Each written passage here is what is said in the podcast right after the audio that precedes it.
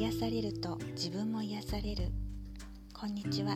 お片付けヒーラーの中村久美恵です。今日のテーマは急がない店員さんからの気づきです。とあるドラッグストアの店員さんで決して急がない店員さんがいるんです。レジなんですけどどんなに列が長くなってもレジの機械を通すスピードが変わらないんです。普通お客様が並び出すとレジの方も少し焦りの色が見えて手の動き喋るスピードが早まったりしますよね。でもね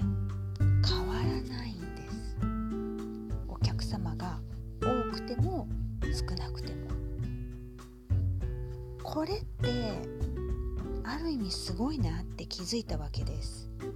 グラウンディングがすごいのかなと思って観察してみたりね。というのももし私ならお客様が並び出すとちょっと焦ってくると思うんです。どんどん手を動かして接客スピードを速めてってね、私も早くしてくれればいいのになこんなに並んでるのにとか思ってたわけです。でふとん？私はどうしてこのスピードが変わらない店員さんにイラッとしてるんだろうっていう疑問が出てきたんです。好奇心とも言いますかね。それでレジを待ちながらちょっと自分の気持ちをスローダウンさせてその答えを探してみることにしたんです。そしたらねありましたねその理由が。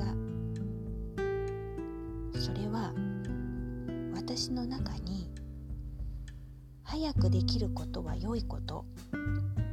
早くすることは望ましい。早く終わると安心する。とかいうね思い込みがあるって気づいたんです。同じような思い込みがある方多いですよね。まあ日本人は特に几帳面ですしね。でもこれってちょっと危険なんです。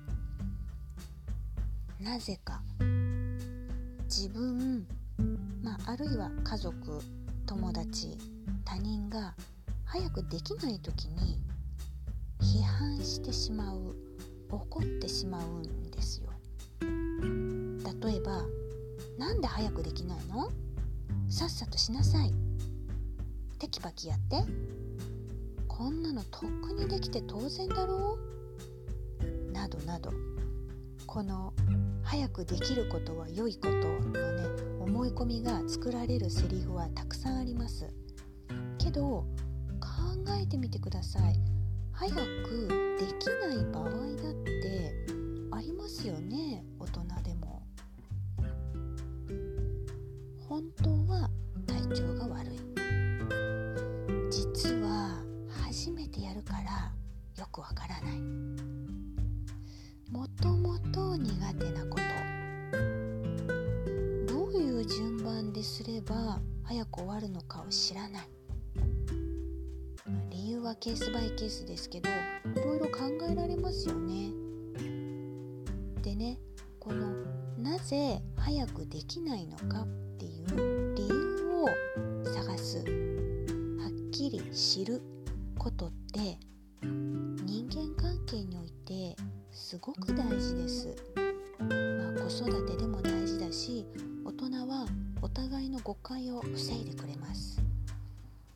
なんだそうだったのね。っていうのが分かれば怒る必要もなくなりますしね。レジの店員さんは、まあ、いつもマイペースです。その方だけですけどね。私も、まあ、待ち時間が長くてものんびり待てる人間を目指したいと思います。お片付けヒーラー中村久美はブログ、Facebook、Instagram、Twitter をしています。もし見かけた方は是非友達申請フォローなどよろしくお願いします。このポッドキャスト良かったなと感じたらお友達にも是非教えてあげてください。それではまたお会いしましょう。